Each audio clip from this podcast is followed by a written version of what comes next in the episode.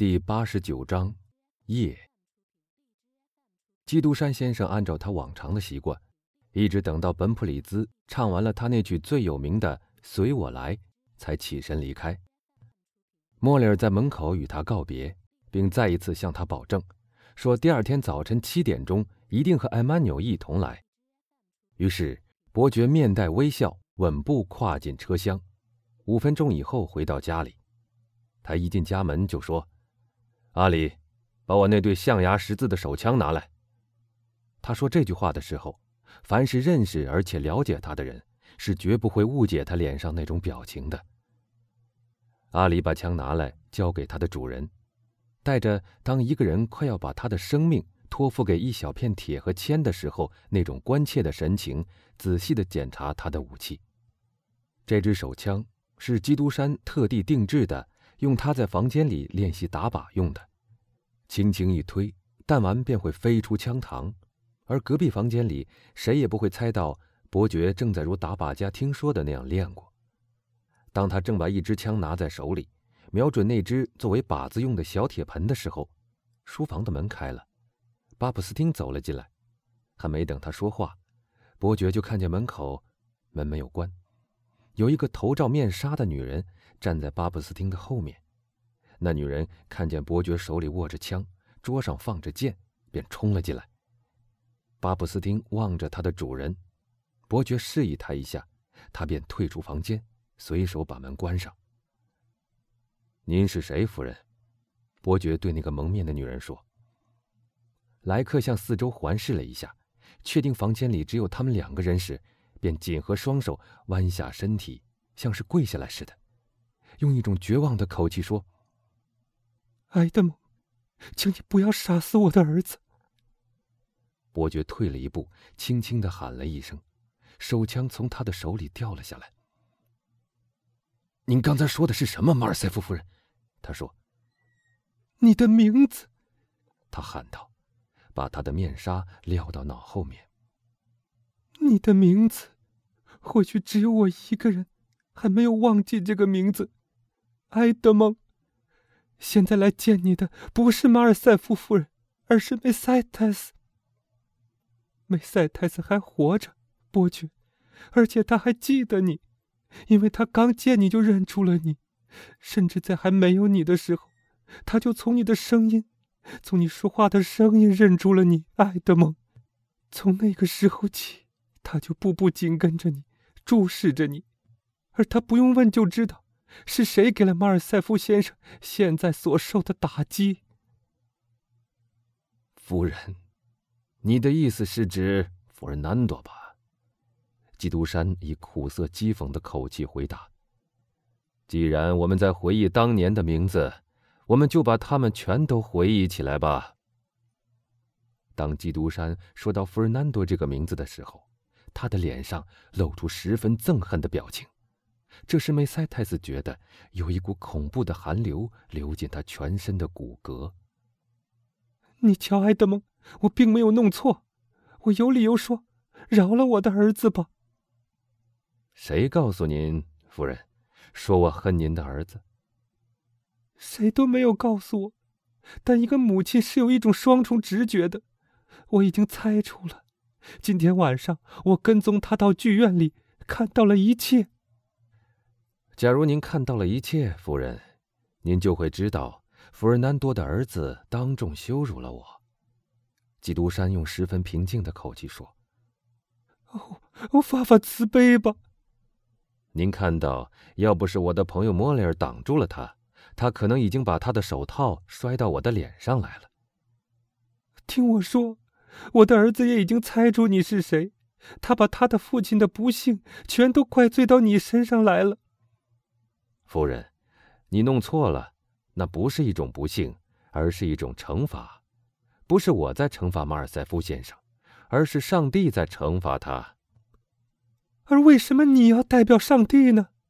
梅塞泰斯喊道：“当上帝已经忘记这一切，你为什么还记着呢？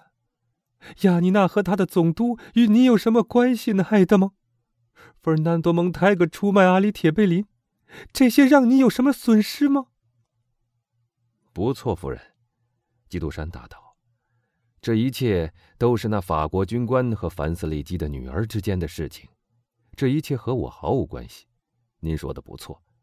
如果我曾经发誓要为我自己复仇的话，则我的复仇对象绝不是那个法国军官，也不是马尔塞夫伯爵，而是加泰兰人梅塞泰斯的丈夫渔人费尔南多。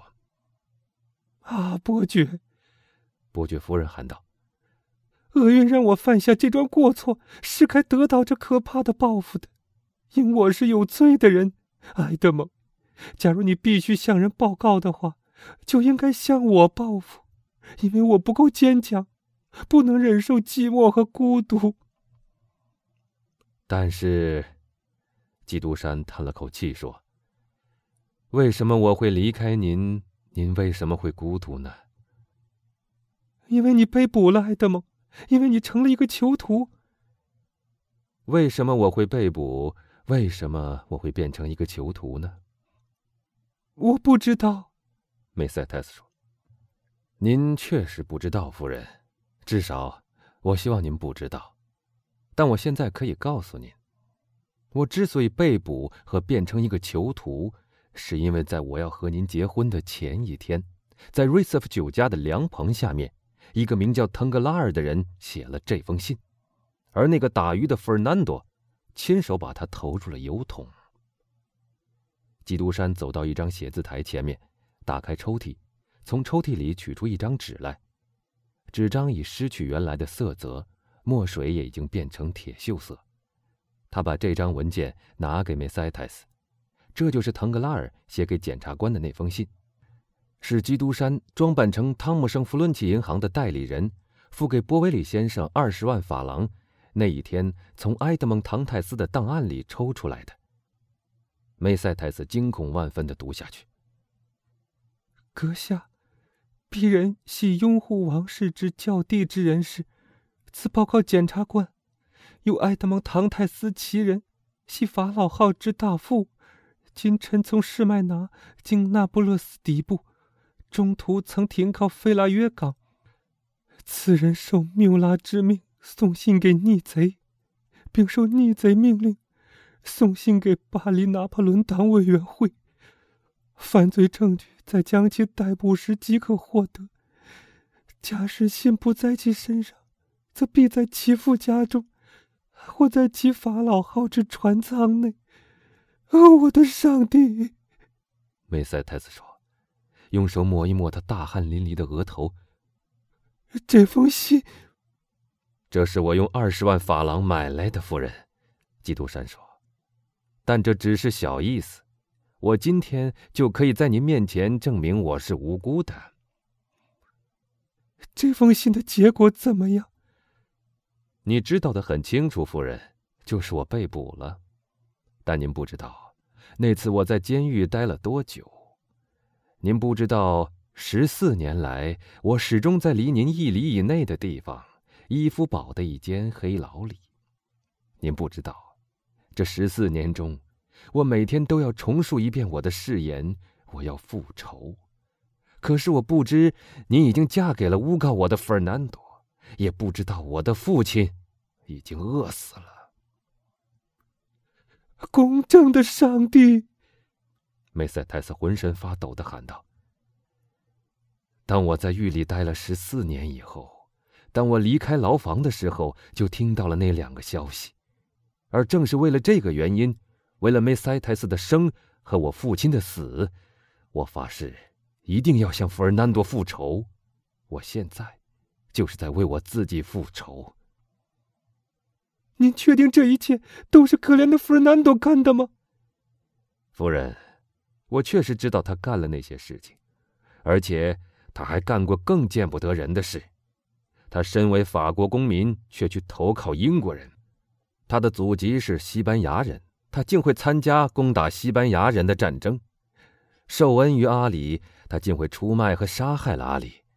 和这些丑事相比，你刚才所读的那封信算什么呢？这是一个情人的圈套，利用这种圈套，他与那个人结婚。那个女人或许可以宽恕，但是本来娶她的那个情人却不容忍这一切。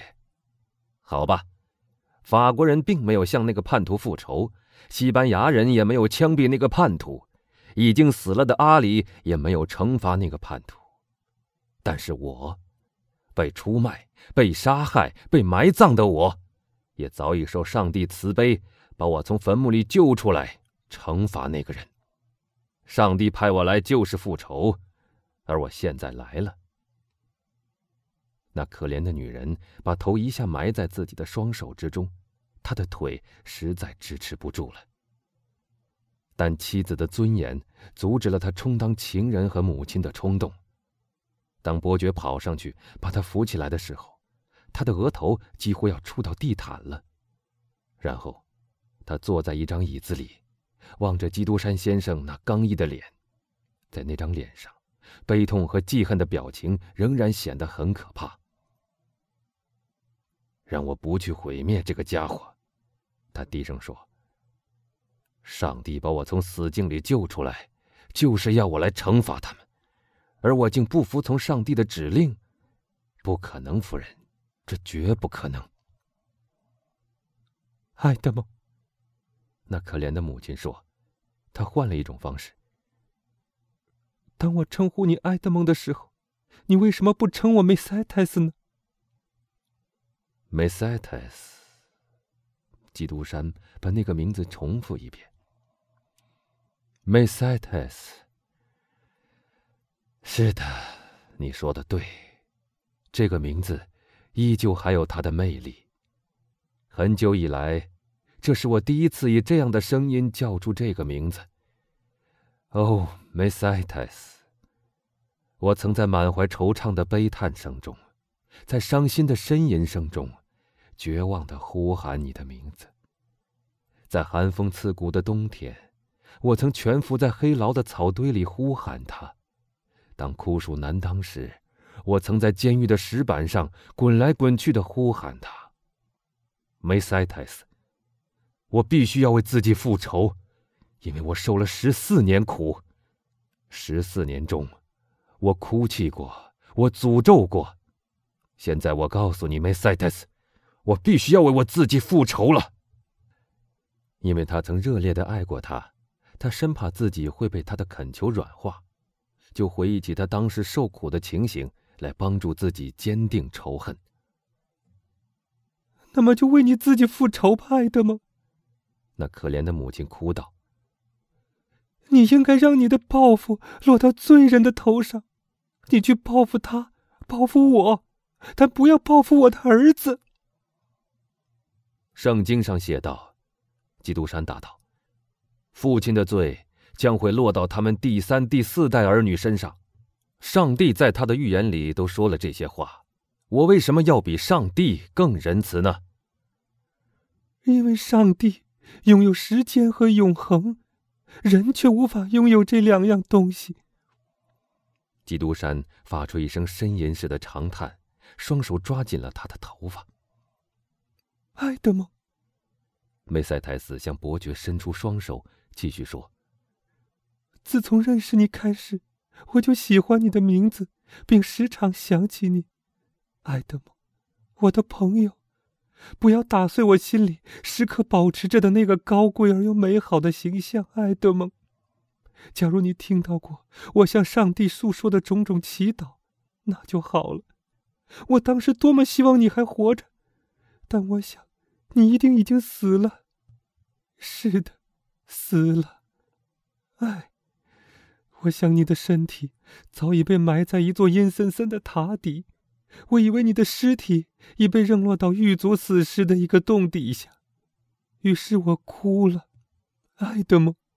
除了祈祷和哭泣外，我还能为你做些什么呢？听着，十年来。我每天晚上都做着同样的梦。我听说你企图逃跑，听说你冒充另外一个犯人，听说你钻进包尸袋里，听说你在伊夫堡的顶上活生生的被人扔下去，听说你撞到岩石上发出惨叫声，这惨叫声向埋葬者证明死尸已被代替，他们又变成了害你的人。哦，爱德蒙，我向你发誓。凭我现在恳求你饶恕我的儿子的生命发誓，埃德，这十年来，我每天晚上都看到有人在岩山上晃悠一个不可名状的东西。在这十年来，我每天晚上都被一种可怕的喊声叫醒，醒来时浑身颤抖冰冷。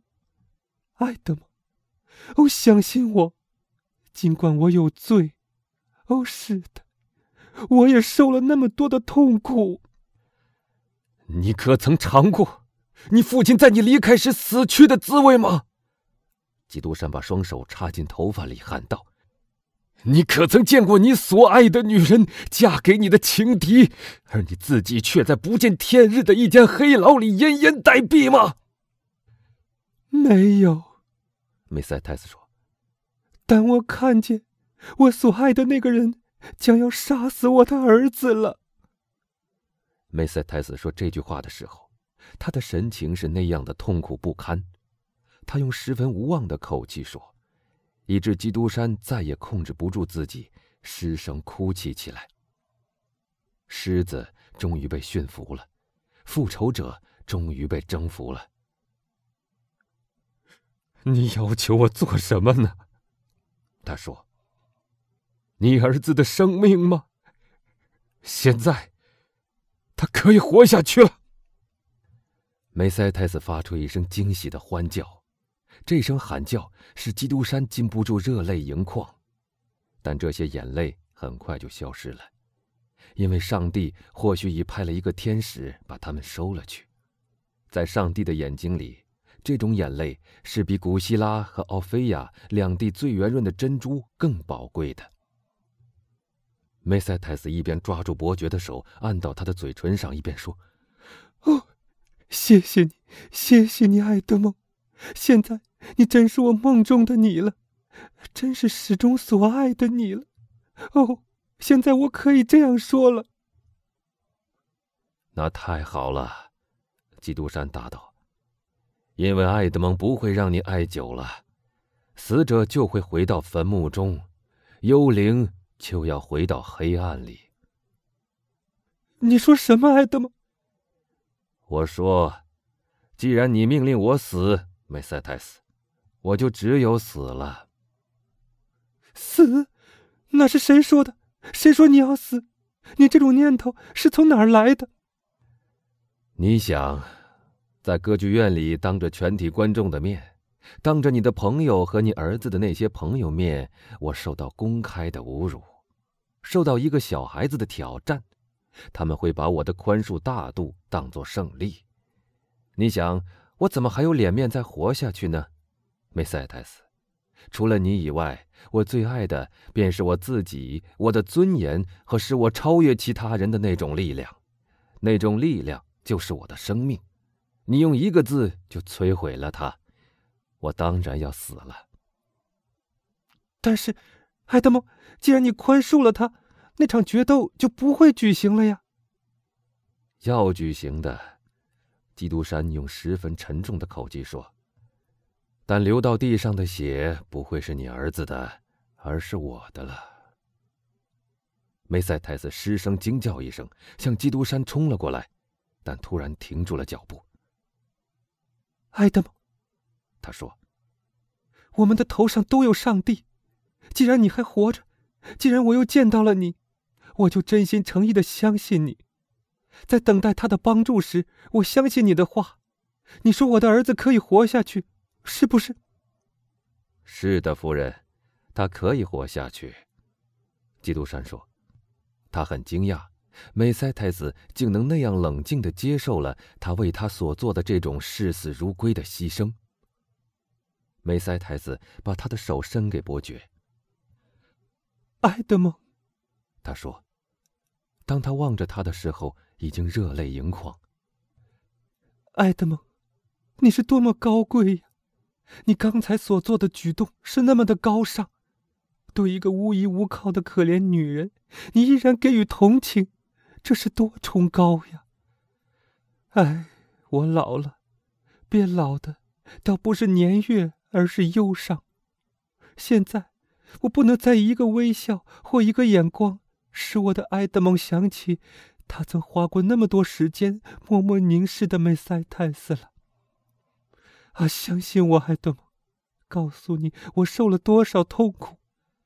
我再说一遍，当一个觉得生命中没有一件愉快的事情值得回忆，也没有一点希望时，这该有多么伤心！但这也证明了世间的一切尚未了结，一切还未了结。我从心里现在存在的情感里就知道这一点。我再说一遍，爱德蒙，你刚才宽恕的行动多高尚，多么伟大崇高！你这么说，梅塞泰斯，要是你知道了我为你所做的牺牲有多大，你又该怎么说呢？假若那至高无上的主在创造了世界、澄清了一切之后，恐怕一位天使会因为我们凡人的罪恶而流泪，因此会停止他的创世工作。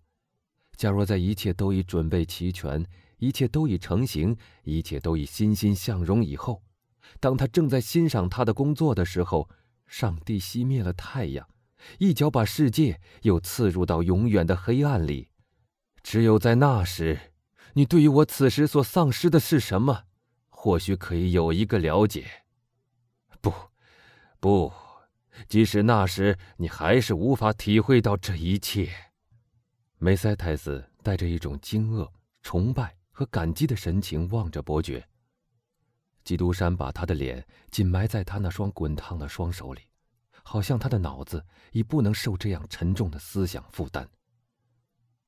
爱德蒙，梅塞泰斯说：“我还有一句话要对你说。”伯爵的脸上露出痛苦的微笑。爱德蒙，他继续说。你将来或许可以知道，假如我的脸已变得苍白，我的眼已变得迟钝，我的美丽已经消失。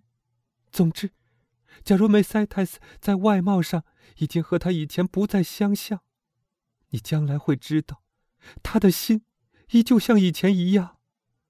那么，再会了，爱德蒙，我对上天不再有所求了。